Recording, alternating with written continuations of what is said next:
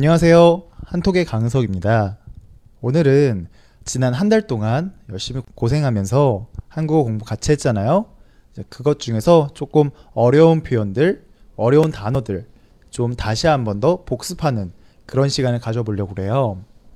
제가 앞으로는 이제 일주일에 한 번씩은 음, 단어를 좀 어려운 단어들 혹은 좀 어려운 표현들을 정리하는 시간을 가질 거예요. 그러니까 여러분들이 이제 공부하면서 좀 어렵다, 힘들다라는 거가 있으시면 댓글로 남겨주시면 저희가 그거를 읽어보고 어, 제가 어떤 단어가 어려운지 그거에 대해서 다시 한 번 더 자료를 만들도록 할게요.